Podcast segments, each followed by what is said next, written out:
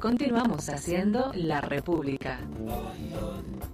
Y continuamos, continuamos con esta República Radio. Recuerde que puede seguirnos en todas las redes sociales, arroba la República Radio. Hoy, Manauri Corte con ustedes y Julio Vargas. Hoy es jueves de TVT, Julio, pero no el TVT de los recuerdos de la memoria, sino de que hoy vamos a hablar especialmente de derecho.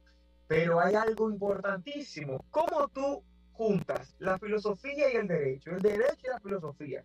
Para eso nuestro experto en materia constitucional, Guillermo Peña, estará hoy llevando un panel, un pequeño panel, con un invitado sumamente especial que él va a dar los detalles. Guillermo, ¿cómo estás? Buenas tardes.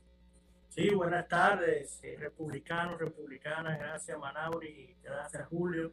Eh, pues hoy tenemos una entrevista muy interesante, eh, no se la pierdan, una entrevista con Felipe Vicencio, que nos va a hablar un poco de filosofía, de eh, justicia desde el estoicismo. Y bueno, tenemos eh, como siempre un contenido muy interesante. Eh, el concepto de la justicia desde el estoicismo es muy, muy, muy interesante y vamos a, a, conversar sobre eso. No sin antes, como siempre, ustedes saben que recomiendo una película, también un libro y en esta ocasión, pues vamos a recomendar, antes de pasar a la entrevista con eh, nuestro querido Felipe, eh, pues a recomendar una, eh, un libro que también es de filosofía y para toda persona que quiera introducirse en, en, la filosofía, que no es nada aburrida, es muy interesante, siempre y cuando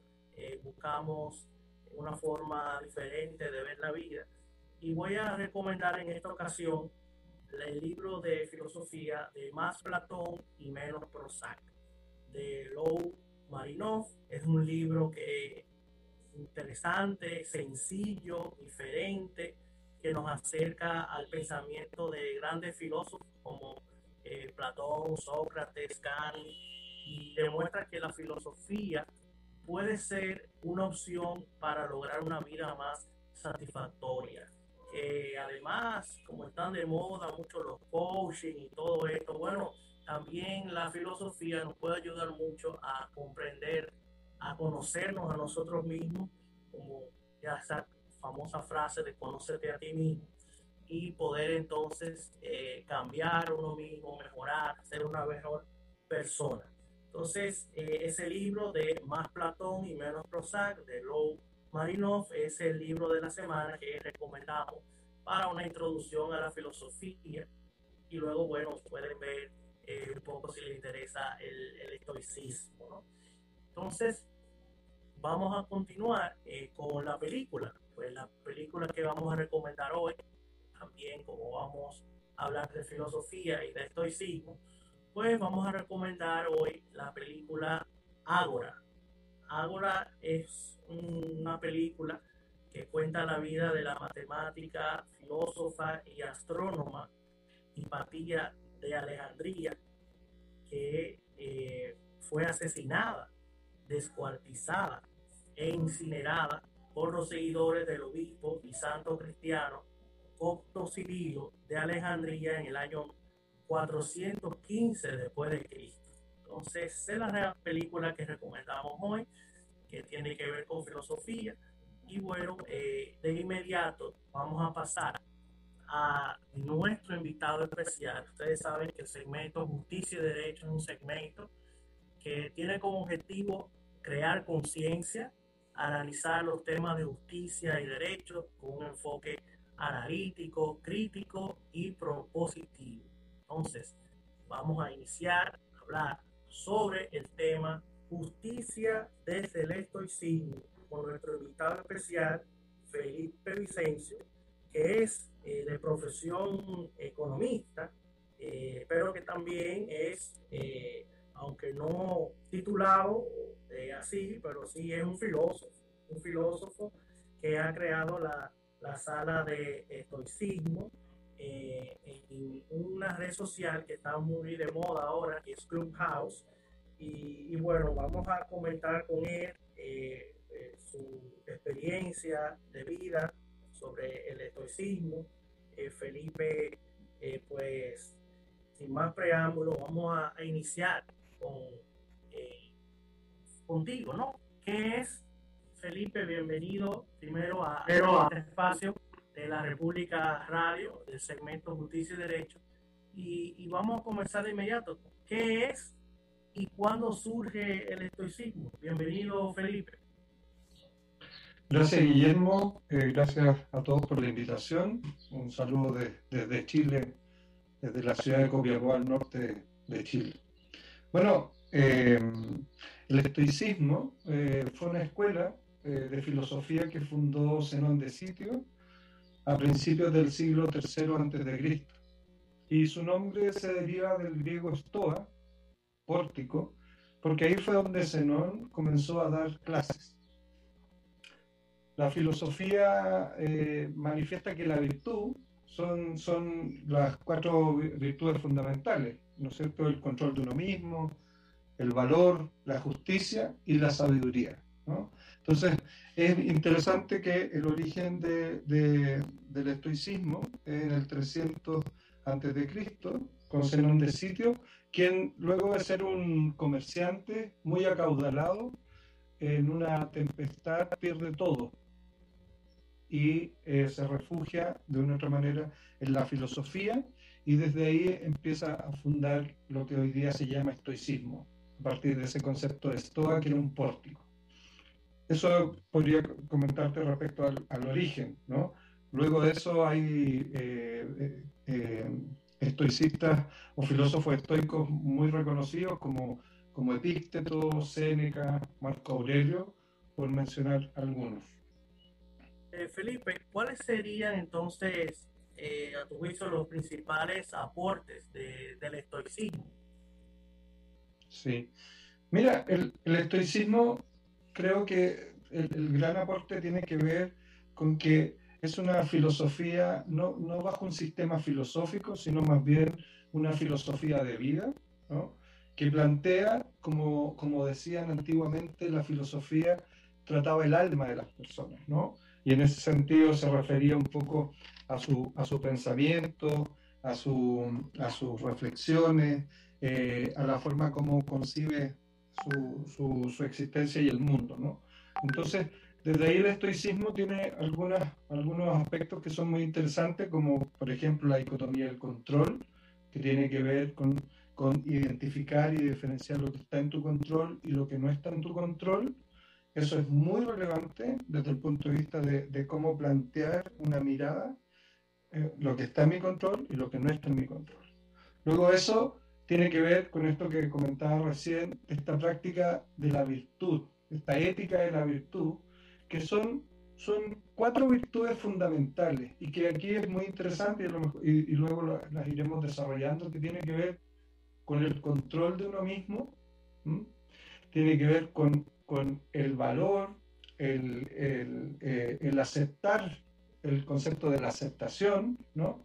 la justicia y la sabiduría. ¿no? Y dado que el estoicismo busca que, o, determina que la felicidad, entre comillas, es lo que nos mueve a los hombres, a hombres y mujeres, por supuesto. Y por lo tanto, en esa búsqueda de la felicidad también están y radican la mayoría de nuestros problemas que tiene que ver con la percepción que tenemos de las cosas, ¿no? Entonces ahí hay un tema muy, muy relevante en ese sentido. Y también creo que otro, otro tema que es muy interesante y que se ajusta mucho a la vida que a, hoy y, la necesidad de contemplar que el medio ambiente es relevante, es esta mirada panteísta donde Dios está en todas las cosas. Y por lo tanto, reconoce una divinidad que le llama logos, una inteligencia colectiva, y que de una otra manera es lo que llama vivir de acuerdo a la naturaleza, ¿no? Las cosas ocurren porque tienen que ocurrir. El estoico frente a la realidad lo que hace es hacerse la pregunta, bueno, ¿y qué hago con esto que me está sucediendo? Por lo tanto, no hay una rigidez. Y termino también con este, estas cuatro palabras o cuatro definiciones, que una es la ataraxia, que es, entre comillas, buscar un estado de tranquilidad, ¿no es cierto?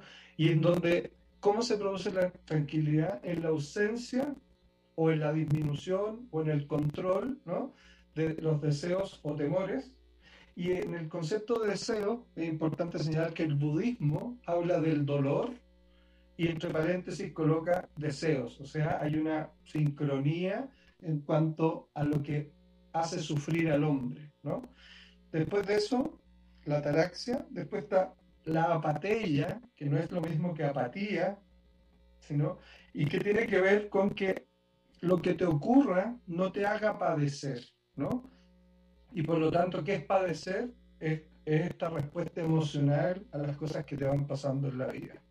Y esto que permite, y este es un concepto aristotélico, el famoso punto medio. Y eso se relaciona con este concepto de ataraxia, ¿no? esta tranquilidad, este, esta suerte de equilibrio, y que nuevamente, como dice el budismo, es lo que se busca en este estado del nirvana, ¿no es cierto? Y por último, y es la consecuencia de todo aquello, que esto lo tengo anotado como una frase, una persona que lleva a cabo juicios y actos virtuosos experimentará la felicidad, la eudaimonía y buenos sentimientos, entre comillas, la eupateia. ¿no? Entonces, creo que bajo todos estos conceptos, la dicotomía del control, las virtudes, la ataraxia, la apatía, ¿no es cierto? Es, se podría decir que, son elementos muy fundamentales y que, que, fundan el pensamiento estoico a lo largo de 500, 600 años de, de evolución en, en, la época antes y después de Cristo. Muy bien, muy, muy interesante, eh, Felipe. Sabes que aquí en, la República Radio siempre tratamos de reflexionar sobre los temas de justicia, de qué es la justicia, qué eh, concepciones hay desde la filosofía. Y precisamente eh, sería interesante que puedas desarrollar un poco cuál es la mirada de la justicia desde el estoicismo. Exacto. Mira, respecto a la justicia, es un tema bien interesante. ¿Por qué? Porque al final de cuentas lo que establecen los distintos estoicos, el estoicismo tiene una particularidad que son distintos pensadores, filósofos en distintos cargos o dignidades o funciones en la vida social. Eh, Epícteto fue esclavo y luego filósofo, Marco Aurelio en su momento era el hombre más poderoso en el mundo, el emperador, y Séneca un político, una persona adinerada, pero que de una otra manera tuvo grandes, grandes reflexiones, grandes reflexiones. Y de una otra manera ellos tres, y principalmente Séneca, eh, abordan el tema de la justicia y ellos concuerdan en un concepto que la justicia proviene de una evaluación, ¿no? Una, una, una, observación de un hecho, ¿no? La observación de un algo que ocurre. Y desde esa evaluación, efectivamente, eh, eh, hay, hay qué es lo que mueve la evaluación del hecho. Y en eso entra esto que conversamos anteriormente de las emociones, ¿no? Muchas veces la sensación de injusticia, que es cuando en el, eh, si uno lo, lo, lo aplica en, lo práctico, ¿no es cierto? El concepto de justicia que manejamos nosotros tiene que ver con el hecho de que cuando se comete una injusticia, se aplica la justicia, ¿no? o sea, tiene que haber una injusticia. Y ahí la valoración de lo injusto es lo relevante, ¿no? Entonces, ahí, ahí es súper, súper eh, relevante qué, qué mueve la evaluación o la percepción de lo injusto, ¿no? Y en ese sentido, eh, que ahí está, por ejemplo, y la injusticia lo que provoca principalmente son emociones eh, que alteran tu equilibrio, ¿no? La ira, la venganza, ¿no es cierto? ¿Qué es lo que ocurre, por ejemplo, cuando estamos frente a un hecho en donde fallece alguien a causa de otra persona, ¿no? A causa de, de, y se establece como una culpabilidad. Lo que provoca en el ser humano es una emocionalidad. Y una emocionalidad que podría llamarse de justicia frente a la injusticia. y no es que esté jugando con el concepto, sino que más bien de dónde deriva la necesidad de la justicia, ¿no es cierto? De la, de la evaluación y la percepción de un hecho injusto. Pero es una emocionalidad, de una otra manera, que determina, valora un hecho y le da esa concepción de injusticia. Entonces, desde ese lugar, es interesante que el, estoicismo eh, eh, eh, establece una manera terapéutica ¿no? de abordar un hecho injusto. Y en ese sentido, dice, primero, dice, conduce al individuo a reconsiderar las razones que han llegado, que, que lo han llevado a calificar una determinada acción. Entonces, en este objeto terapéutico del hecho injusto, ¿no es cierto?, de la necesidad de justicia, dice, conduzcamos a la persona a reconsiderar las razones que lo han llevado a calificar una determinada acción como injusta. Y segundo, y esto es, muy interesante, y aquí es clave en el pensamiento estoico, que es exhortar a la persona, en el caso de que las razones que lo, lo llevan a calificar algo de injusto sean atendibles, abandonar o poner en suspenso esta segunda instancia, y es que la injusticia cometida debe ser corregida. Esto es muy, muy relevante. Es muy, muy relevante porque de una otra manera el estoico dice, ok, existe una evaluación de un hecho injusto, de una ausencia de justicia, no, de la necesidad de justicia, y por lo tanto dice, ok, califiquemos eso. Pero seguido aquello, lo exhorta a poner en suspenso, ¿no es cierto? A abandonar, al menos por un tiempo, la necesidad de que esa injusticia sea corregida. ¿Y qué es lo que empieza a ocurrir en ese momento? ¿Y qué es lo que está detrás de todo esto? ¿Se han fijado que muchas veces nosotros en una conversación que empieza a salirse de, de una cierta,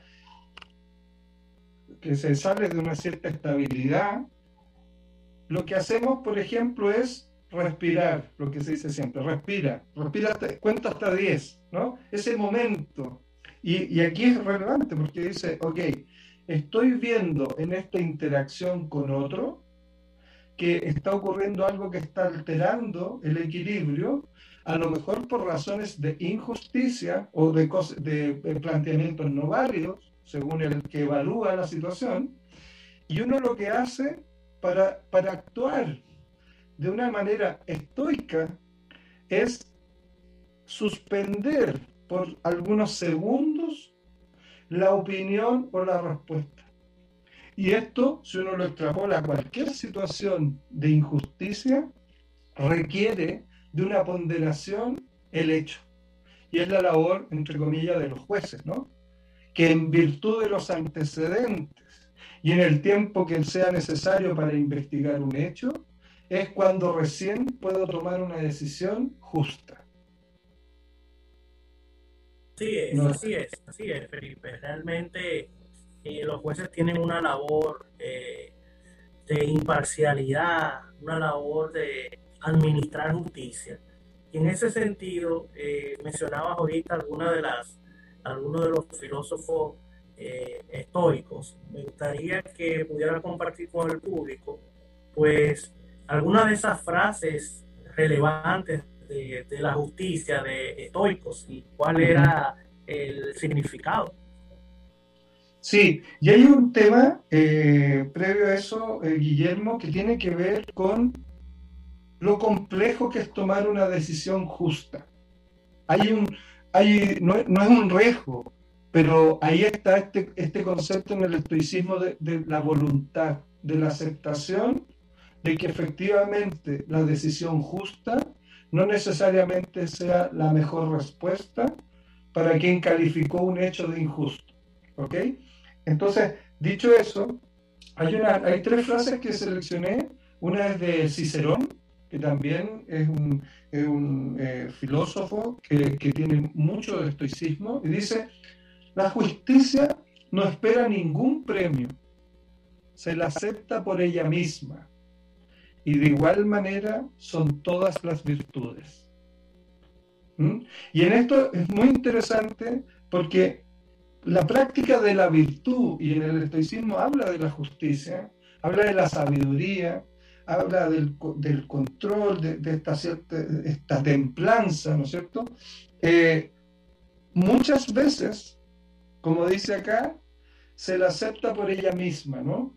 O sea, no hay, no hay una valoración de, de que me gusta o no me gusta, sino que lo justo es justo. Y esto es muy relevante, sobre todo hoy en día, en que estamos eh, definiendo lo justo o lo no justo, pero desde nuestro propio arbitrio. Y entonces aquí serviría, por ejemplo, el estoicismo cuando te dice, ok, si calificas algo de injusto, bueno, ponderemos tu valoración y suspende la necesidad de hacer justicia por un momento, el tiempo que sea necesario para actuar con justicia y sabiduría. Otra frase dice, el que no quiera vivir sino entre justos, que viva en el desierto. Eso lo dijo Séneca. Y, y Aristóteles dice, se piensa que lo justo es lo igual, y así es, pero no para todos, sino para los iguales. Se piensa, por el contrario, que lo justo es lo desigual, y así es, pero no para todos, sino para los desiguales. ¿Mm?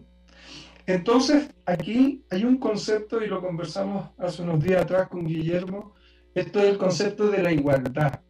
Y con esto quiero rescatar a, a un biólogo que murió hace poco, chileno, cuando habla en, este, en el convivir y que también es lo que trata de regular el derecho en la aplicación de la justicia o la justicia aplicando el derecho, ahí me pierdo, pero este, este, este fenómeno de la convivencia en el cual el otro es un legítimo otro, en el mutuo respeto y en la honestidad. Y por lo tanto, bajo esos tres conceptos, el legítimo otro, el mutuo respeto y la honestidad, hay un concepto de igualdad. Y eso es lo que aspiran hoy en día las sociedades modernas, de una otra manera que cada vez el espacio de esa convivencia, que de una otra manera está regulado por la justicia, cuando se atenta contra la convivencia, sea un espacio en, en un tratamiento de igualdad, en donde somos nuevamente un legítimo otro en mutuo respeto y honestidad, y ahí es cuando Aristóteles dice, y aquí está lo bonito de las convergencias del pensamiento humano, que lo justo es lo igual. Y así es, pero no para todos, sino para los iguales. Y por lo tanto, la invitación muchas veces es a generar estos espacios de igualdad que son tan, tan relevantes más hoy en día y que tienen que ver con una igualdad con el todo, porque también tiene que ver con el espacio donde vivimos.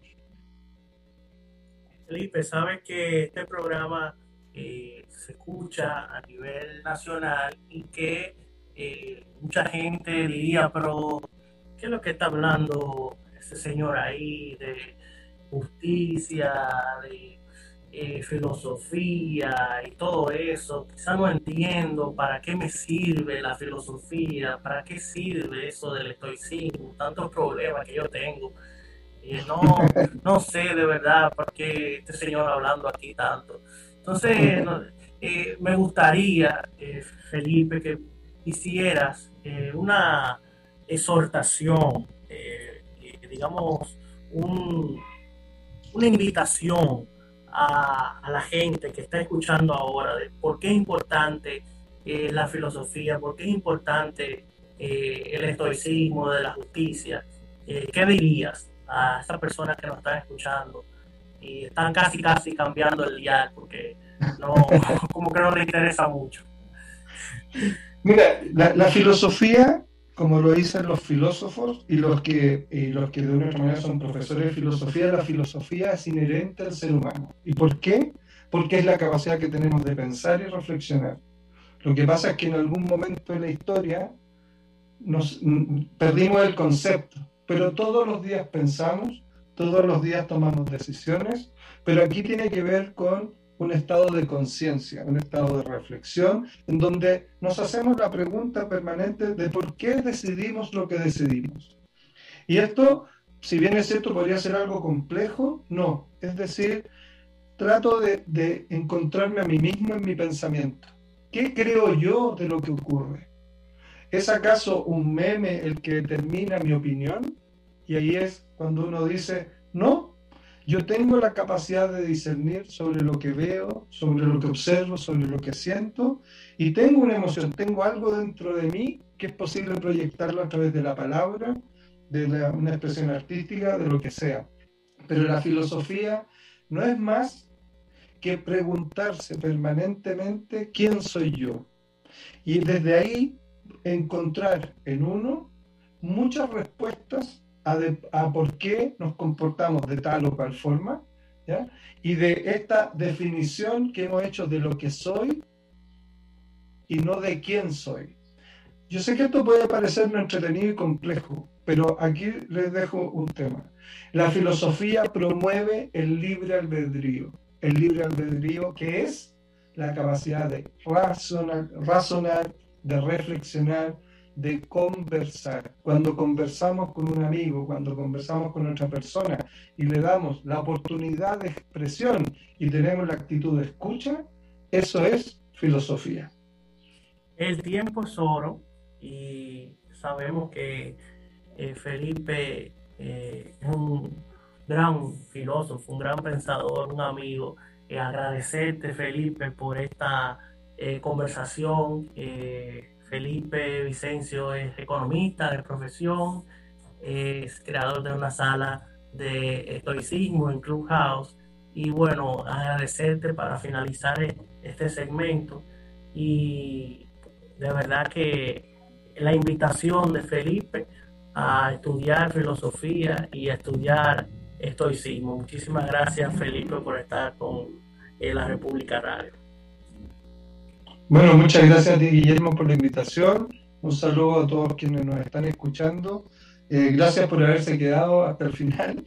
Eh, y invitarlos a, buscar cualquier cosa. Y ahí les recomendaría el libro de Sofía, que puede ser una muy buena aproximación a lo que es la, maravilla que es la filosofía. Que el mundo de Sofía. Bueno, muy bien, muy bien, muy bien. Gracias. Gracias, Felipe.